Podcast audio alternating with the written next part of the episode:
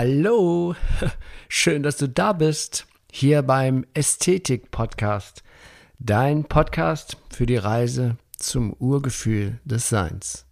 Mein Name ist Achim Ludwig und ich freue mich riesig, dass wir hier in den kommenden Folgen gemeinsam dieses spannende Thema Ästhetik immer, immer mehr erfahren und entdecken. Und so auf diese Weise das Urgefühl des menschlichen Seins Schritt für Schritt wiederfinden. Ja, und heute gibt es eine neue Folge und zwar eine ganz besondere Folge. da ja alle Ästhetik-Podcast-Folgen etwas ganz Besonderes sind. Aber diese Folge ist etwas in der Form ganz Besonderes, da sie ein heißes Eisen darstellt. Denn ich rede heute über eins der größten Tabus der Menschheit, also sagen wir mal der modernen Menschheit, die Sexualität. Und allein schon das Wort finde ich schon gruselig, mit welchen Wörtern wir äh, uns damit umgeben, wenn wir über die physische Liebe reden. Äh, das ist schon echt, da sieht man schon, dass wir alle so ein bisschen verkorkst worden sind, allein gesellschaftlich. Zum Beispiel die Generation meiner Eltern, die haben ja dieses Wort noch nicht mal benutzt. Die haben Sex gesagt und dann so leise, dass man es kaum hören konnte. und äh, ja, wir sind da eigentlich als Menschheit in, in, über dieses natürlichste Thema der Welt in einen ganz schönen Schlamassel reingerutscht, weil wir es vollkommen falsch beigebracht bekommen haben. Und das ist jetzt nur meine Meinung. Meine Meinung ist gar nicht wichtig, denn ich weiß nichts, wie Sokrates. Aber deswegen habe ich mich jetzt informiert hier bei Menschen, die das doch studiert oder her genau ähm, heraus für sich herausgefunden haben und ich habe da drin auch eine Wahrheit entdeckt zum Beispiel bei Barry Long oder Omra Michael Ivanov oder Osho oder aber auch Paolo Coelho, der berühmte Autor von dem Alchemisten, weltberühmtes Buch. Und ähm, ja, und da möchte ich gerne alle mal so ein bisschen zitieren, denn die, das, was ich daraus gelesen habe und für mich als wertvoll erachtet habe, das möchte ich hier gerne teilweise mit eigenen Worten, teilweise mit den Worten dieser Autoren beschreiben, weil ich glaube, dieses Thema der Sexualität, das ist sowas von eine geballte Power steckt da drin. Wenn wir das richtig verstehen, dann, dann können wir nicht mehr anders als zurück zum Urgefühl des Menschseins kommen, zur reinen Ästhetik. Und da sind wir schon am Thema Ästhetik und Sexualität. Wie kann man das zusammenbringen? Und was mich dabei am meisten beeindruckt hat nach meiner Suche der, an, der, an Erkenntnis, das ist das Buch von Paolo Coelho, Elf Minuten. Und ja, auf dem Klappentext des Buches steht zum Beispiel, wie berührt man die Seele? Durch Liebe oder Lust? Kann man die Seele wie einen Körper berühren und umgekehrt? Und diese Geschichte von die Paulo Coelho, dieses moderne Märchen da geschrieben hat. Das ist die Geschichte der Prostituierten Maria. Und es fängt an wie ein Märchen. Es war einmal eine Prostituierte namens Maria. Und es ist ein provozierendes, modernes Märchen über die Alchemie der Liebe. Und ich habe selten so viel darüber gelernt wie in diesem Märchenroman, den ich von einer sehr guten Freundin geschenkt bekommen habe, nicht mal selber gekauft. ähm, man kann sagen, es ist ein Buch über die heilige Seite des Sex. Und das, das ist ja für uns zum Beispiel schwierig zu verbinden. Heiliges, etwas Heiliges und Sexualität, das, das hat die Kirche uns ja ausge, ausge, ausgegart, äh, ausgekocht, dieses, dieses Thema der Heiligkeit. Aber es gibt in anderen Kulturen, gibt es zum Beispiel die heilige Hure oder Prostituiertenpriesterinnen. Das, da wird, ist es ganz natürlich, dass Sexualität mit, mit etwas Heiligem in Verbindung gebracht wird. Und ich möchte es natürlich mit dem Ästhetischen in Verbindung bringen, mit der Ästhetik. Was mich dabei auf der anderen Seite rum, wiederum berührt, ist, dass es ja, ja, es ist ja ein Tabuthema. Wir haben zwei ganz große Tabus in unserer Kultur. Das eine ist der Tod, darüber wollen wir nicht reden. Und das andere ist die Sexualität. Da redet man einfach nicht drüber. oder wenn dann im Geheimen oder ähm, ich muss auch mal gucken, ich habe auch einen ganz großen Bogen um diese Folge hier gemacht, weil ich auch davon natürlich konditioniert bin, von diesem Tabu. Da kannst du doch keine Podcast-Folge drum machen. Was sollen denn die Leute denken? Aber es gibt ein großes Interesse an diesem Thema. Wenn ich jetzt hier so unterwegs war und man fragt mich, ähm, wenn man Menschen begegnet, ach, wie sieht es denn aus? Wie geht es denn mit dem Podcast weiter? Sage ich, ja, ganz gut. Ich wollte jetzt mal, nachdem ich die Folgen über die Beziehung abgeschlossen habe, wollte ich mal eine Folge über das Thema körperliche Liebe machen. Die so, oh, sag mal Bescheid, wann das kommt, da will ich unbedingt hören. also ich mache Folgen über alle wichtigen Themen des Lebens, aber da interessiert sich, viele interessieren sich nicht dafür, muss ja auch nicht jeder, aber jetzt, wenn ich das sage, dann ah, ja, sag mal, wenn das kommt, dann interessiert mich auch. Ich, manche, die noch niemals, die wussten nicht mal, dass ich einen Podcast mache, aber das, da kommt man dazu. Ja, Sex Cells kann man auch sagen, ne?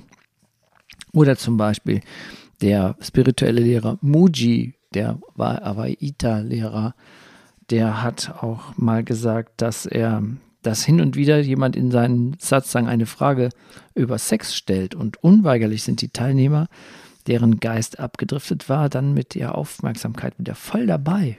Also, muss ich sagen, wer gerade den Raum verlassen hat, macht auf dem Absatz kehrt und kommt zurück.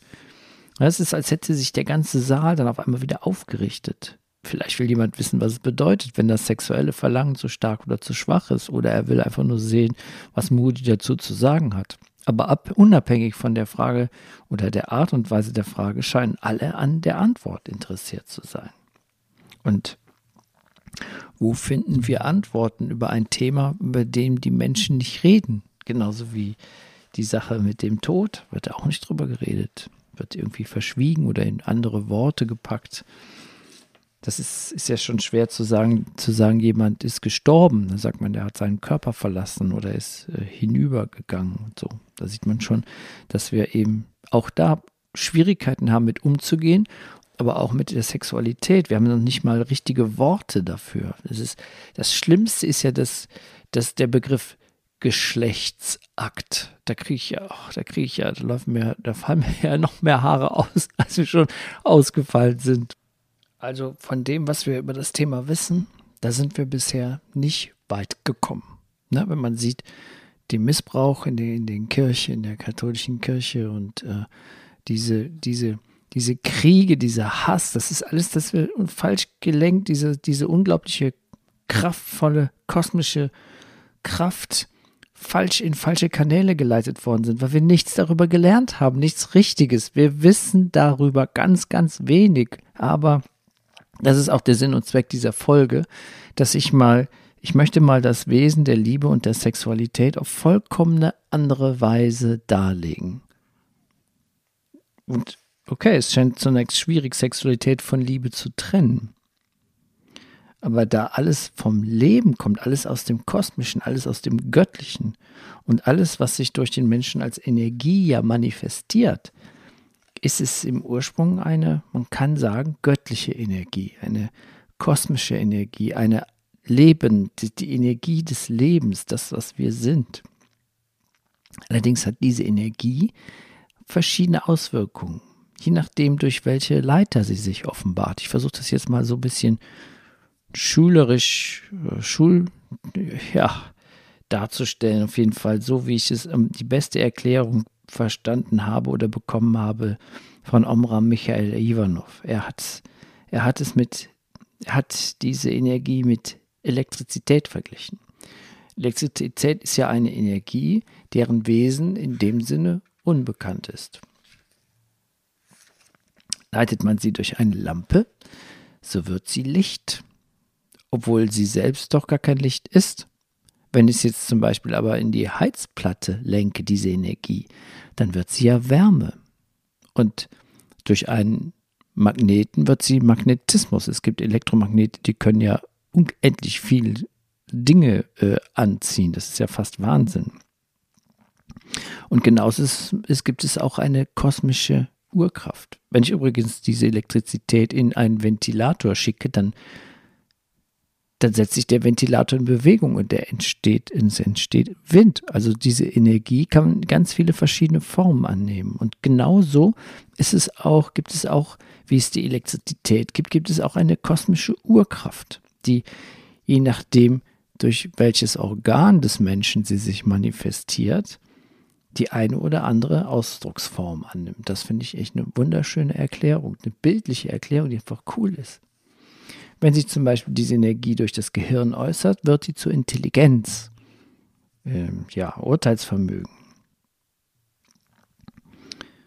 Wenn sie sich durch den Solarplexus äußert, dann wird sie zu Gefühl oder Emotion oder, oder Empfindung.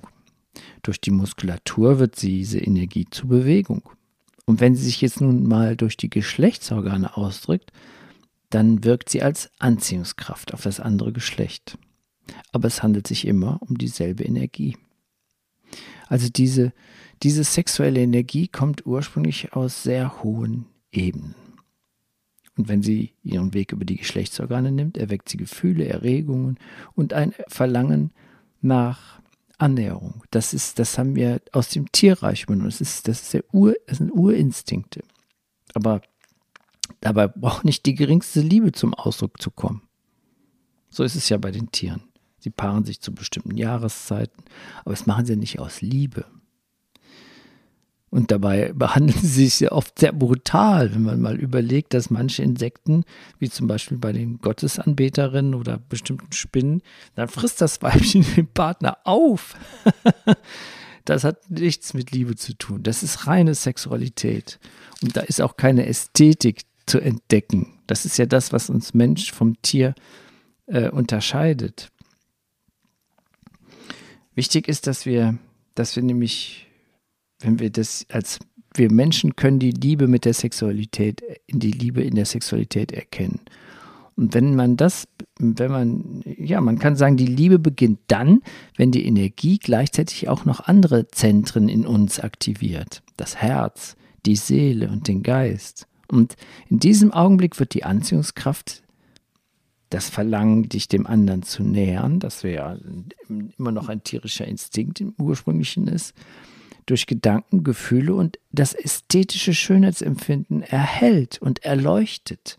Es wird dann regelrecht, ja, durch die Ästhetik wird es dann regelrecht, regelrecht erhellt. Und dann haben wir es auch nicht mehr mit einer rein egoistischen Befriedigung zu tun, bei der auf den Partner auch nicht die geringste Rücksicht genommen wird, sondern dann ist es Ästhetik, dann sind wir im Urgefühl.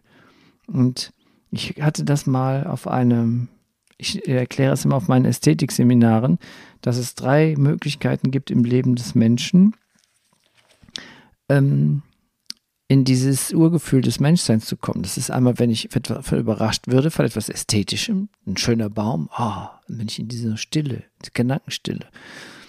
Oder wenn laut bei Gefahr, wenn die Bombe explodiert, dann bringt mich in Sicherheit, dann denke ich auch nicht. Nur als Selbstschutzmechanismus.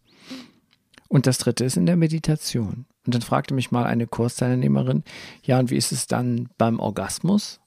Da habe ich gesagt, das ist Meditation. Ganz unbewusst. Ich habe einfach spontan geantwortet. Aber das ist es, das, was wir vergessen haben in unserer, in unserer Sexualität, weil es ist mehr so ein Dampf, Druck ablassen. Dampf ablassen, kann man sagen. Aber was uns ja vom Tier unterscheidet, das ist ja unsere Intelligenz. Und wenn wir die einschalten, dann können wir beobachten, dass wir zu tief in unseren animalischen Trieben verhaftet sind und dieses wahre, diese wahre Ästhetik, diese wahre, diese Wahrheit der körperlichen Liebe ganz vergessen haben. Das war vor allen anderen, vor, vor vielen tausend Jahren mal ganz anders. Das erzähle ich aber später. Ähm, Barry Long sagt zum Beispiel, um richtig körperlich zu lieben, bedarf es des aufrichtigen und echten Bestrebens, die Wahrheit in allen Bereichen deines Lebens zu leben. Zum Beispiel ist es notwendig, damit zu beginnen, die äußeren Umstände deines Lebens in Ordnung zu bringen, Denn wenn du Probleme mit einer Beziehung oder Situation hast, wirst du nicht in der Lage sein, das Maß an innerer Stille zu erreichen, das für wahre Sexualität nötig ist. Beim physischen Leben geht es nicht nur darum, körperlich zu lieben, es geht darum, deine Liebe und dein Leben von Sorgen zu befreien. Braylong sagt, es ist wichtig, dass wir unsere sexuelle Gier und Frustration abbauen und beginnen, die Liebe als das zu entdecken, was sie wirklich ist und nicht als das, was wir über sie denken oder wünschenswert halten. In unserer, ja, ich, es ist eben ein Tabuthema bei uns. Und was Tabu ist, da wissen wir nicht viel drüber, weil es ist ja Tabu. Deswegen redet man nicht. Und wenn man nicht drüber redet, dann weiß man nicht viel. Und dann diese Sexualaufklärung oder Sexualwissenschaftler, die wissen ja auch nicht viel, weil beschäftigen sich nur mit diesem rein mechanischen Ding, wie man jemanden stimuliert oder was alles. Das hat das eine hat mit dem anderen gar nichts zu tun. Aus der ästhetischen Sicht ist es so, dass wir nicht denken, dass wir keine Absicht haben, dass wir diesen animalischen Aspekt mal ganz vergessen, dass man sich ganz hingibt, dass wir da eingehen in die Polarität des das männliche die, die Aufgabe des Männlichen ist es, sich, ist es zu dienen. Und die Aufgabe des Weiblichen ist es, aufzunehmen, zu empfangen. Das heißt, wir müssen mental ganz auf Dienen eingestellt sein, wenn wir männlich sind und ganz auf Empfangen, wenn wir weiblich sind und uns, uns dabei meditativ hingeben. Dafür braucht man viel Zeit. Ich habe mir mal gedacht, warum ist es denn so selten, dass die Menschen sich zum, zum Liebesspiel verabreden? Dass man sagt, okay, man sagt ja auch, am Donnerstag gehen wir essen, dann treffen wir uns mit Peter und Klaus und bla bla. Und wie wäre es denn, wenn man sagt, am Sonntag, dann nehmen wir uns mal so einen ganzen Tag Zeit nur für uns? Dann massieren wir uns, wir meditieren zusammen, wir bringen unsere Gedanken zur Ruhe. Wir, gött, wir widmen uns diesem göttlichen Spiel. Das, das war vor vielen tausend Jahren wohl mal anders. Es gibt da so einen Mythos, aber ich wollte den gleich erst erzählen. Ich habe mir erstmal überlegt, was ist denn heute daraus geworden? Und nochmal, Tod, Tabu, das Tabuthema Tod und das Tabuthema Sex, da gibt es sehr viele Ähnlichkeiten. Es gibt zum Beispiel ein Buch über, ähm, das ist das ist von einem Wissenschaftler geschrieben, der sich mit dem Thema Beweise für ein Leben nach dem Tod auseinandergesetzt hat. Und er hat kaum Informationen gefunden, weil die zum Beispiel, es ging um Nahtoderfahrungen, aber die meisten Menschen, die eine Nahtoderfahrung hatten, die haben sich nicht getraut, darüber zu reden. Ja, deswegen hatte man da so wenig Informationen drüber. Aber dieser, dieser Autor, warte, ich, ich kann sagen, Dr. Jeffrey Long heißt er, der hat über das Internet ein etwas äh, recherchiert über das Internet, äh, anonym Menschen befragt, die weltweit die Nahtod erfahren. Die sollten mal bitte berichten. Und da kam unendlich viel Informationen zustande, weil die Leute in dieser Anonymität sich erstmal getraut haben, das zu sagen, weil die meisten Menschen haben gesagt, die, wenn ich das erzähle, was mir da passiert ist, dann halten nicht die anderen Leute für mich Schugge. und ähnlich ist es auch in der Sexualität. Deswegen sage ich, Tod und Sexualität sind die größten Tabuthemen unserer Zeit man hat eine Umfrage gemacht, äh, und zwar in, Austra Austra in Australisch, die Universität von Queensland hat eine Umfrage gemacht. Und da geht es bei denen natürlich dieses fürchterliche Wort Geschlechtsakt. Wie lange der denn im Durchschnitt bei den Menschen dauert. Und da ginge man bisher immer davon aus, dass es so dreiviertel Stunde bis eine Stunde, das war so das, was man vermutete. Das lag aber daran, dass die Leute alle, fast alle lügen.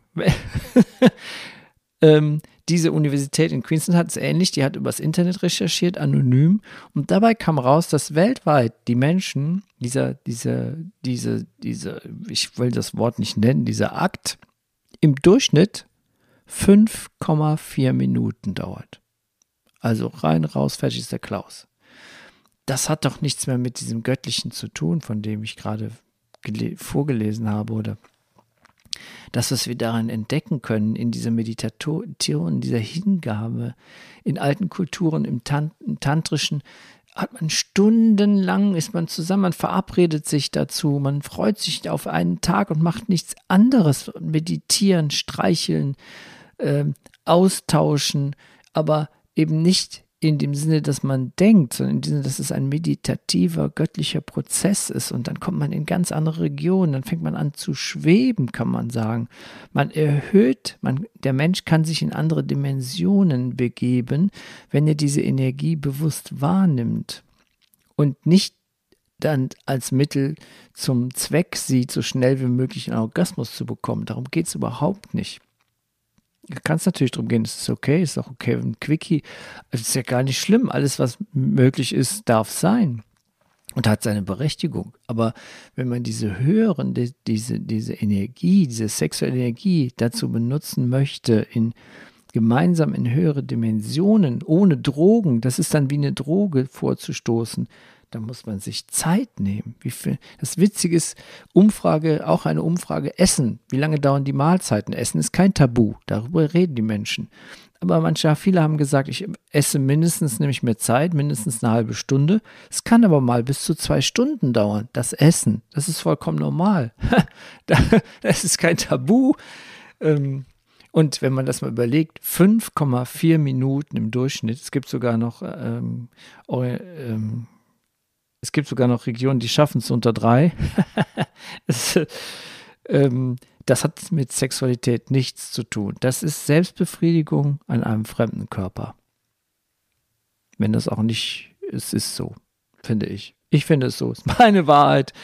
Ähm, ja, ja, ja. Wenn man sich das mal vergegenwärtigt, dann hat man das Gefühl, das kann ja kaum noch schlimmer werden. Aber ja, die Dinge sind eigentlich so, früher war es war ja nicht immer so. Die Dinge sind einfach schlimmer geworden. Und sie sind sehr viel schlimmer geworden für Mann und Frau und ihre Liebe, seit sie ungefähr vor 10.000 Jahren angefangen haben, in die Zeit und in die Selbstvergessenheit abzugleiten. Und da gibt es so eine mythische Geschichte, sage, keine Ahnung, es ist, äh, es ist, ich habe es aus von Barry Long, diese mythische Geschichte aus seinem wunderbaren Buch Sexuelle Liebe auf göttliche Weise. Und da schreibt er diesen Mythos so folgendermaßen. Vor ungefähr 12.000 Jahren waren die individuellen Körper von Mann und Frau ständig von einem herrlichen goldenen Lichtkugel oder einem Glorienschein umgeben. Vom Solarplexus ausstrahlend breitete er sich sichtbar über den Kopf aus, bis in den Boden hinein und über die ausgestreckten Arme hinaus. Die Lichtkugel der Frauen war von einem etwas tieferen Gold als die der Männer, aber beide hatten dieselbe blendende, edle und wunderschöne Qualität. Die Frau war reine Liebe, der heitere, passive Pol menschlicher, spiritueller Liebe auf der Erde. Der Mann der aktive und positive Pol war auch Liebe, aber nicht die reine Liebe im gleichen Sinn. Seine Liebe war die reine Autorität, das maskuline Prinzip als Beschützer der Liebe oder der Frau auf der Erde. Er bzw. seine Liebe waren verantwortlich dafür, dass die goldene, göttliche Qualität der Liebe zwischen Mann und Frau erhalten blieb. Die Brillanz ihrer Lichtkreise reflektierten jederzeit die Intensität und Reinheit dieser Liebe. Ihr körperliches Lieben war ekstatisch. Die so erzeugte göttliche Energie war so mächtig, dass die Lichtkreise ihrer Körper nach dem Liebesakt mit unglaublicher Pracht leuchteten. Dieser aus sich selbst leuchtende Schein des Geistes oder der Liebe der in beiden durch körperliche Vereinigung erzeugt wurde, war der Ausdruck ihrer Göttlichkeit auf Erden. Denn am Beginn der Zeit waren Männer und Frauen Götter, und sie erhielten die Bewusstheit und Präsenz ihrer Göttlichkeit, ihrer Zeitlosigkeit aufrecht, indem sie sich göttlich körperlich liebten. Der Glorienschein, die goldene Energie war ihr Kommunikationsmittel, gleich ob sie zusammen oder getrennt waren. Seine Ausdehnung ging weit über die sichtbare Grenze hinaus, und jeder war durch ihn in ständiger, ungestörter Verbindung mit dem anderen, in Schweigen und Stille, im gemeinsamen Bewusstsein reiner Liebe. Gott. Wenn einer der beiden Glorienscheine neue Energie benötigte, zog es Mann und Frau zueinander und sie machten Liebe, machten Gott.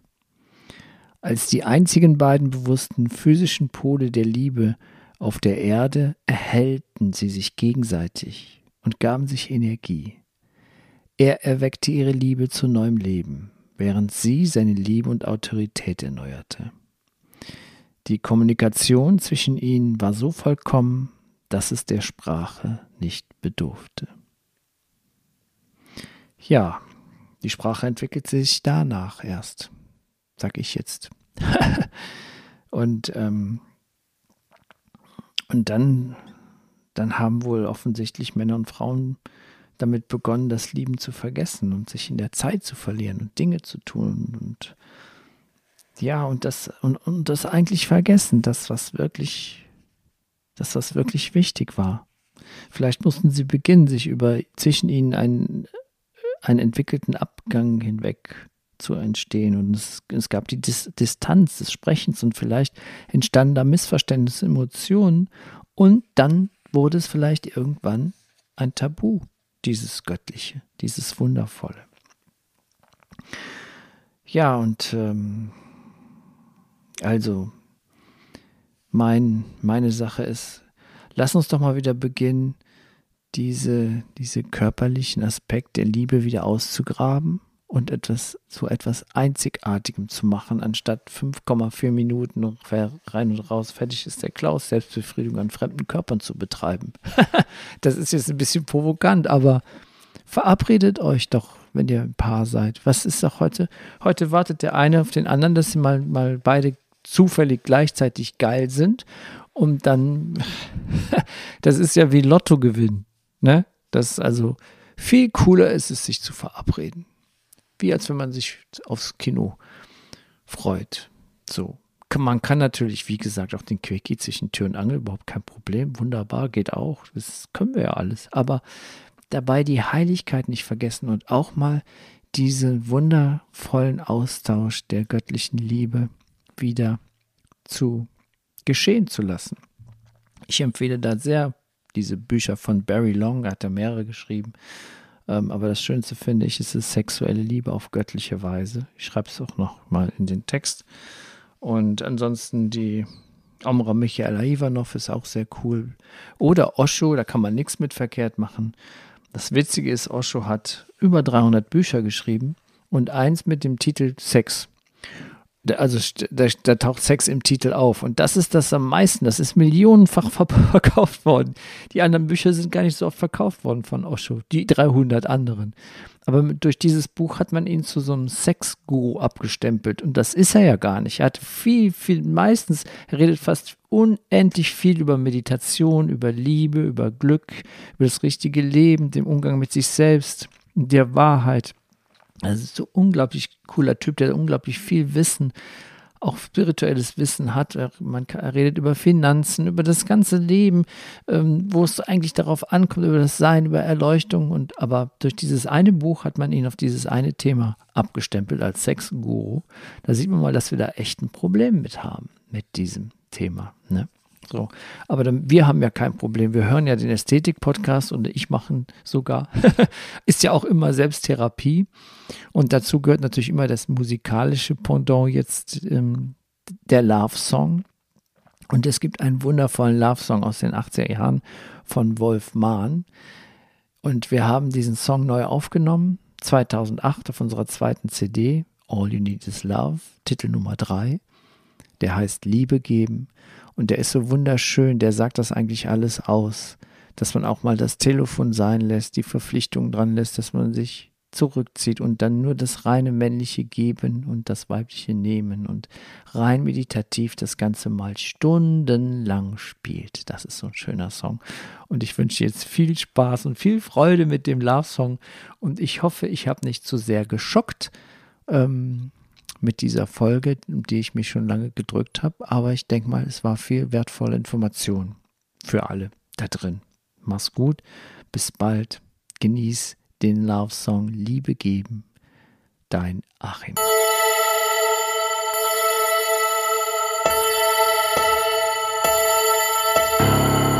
Komm, wir gehen rüber in dein Zimmer. Vorhänge zu. Der Lärm der Straße klingt schon dünner. Und unsere Nachbarn halten Mittagsruhe. Die letzte Zeit war einfach schrecklich verschobenen Pflichten nicht gedrängt. Das Telefon läutete hektisch, doch das hab ich grad ausgehängt.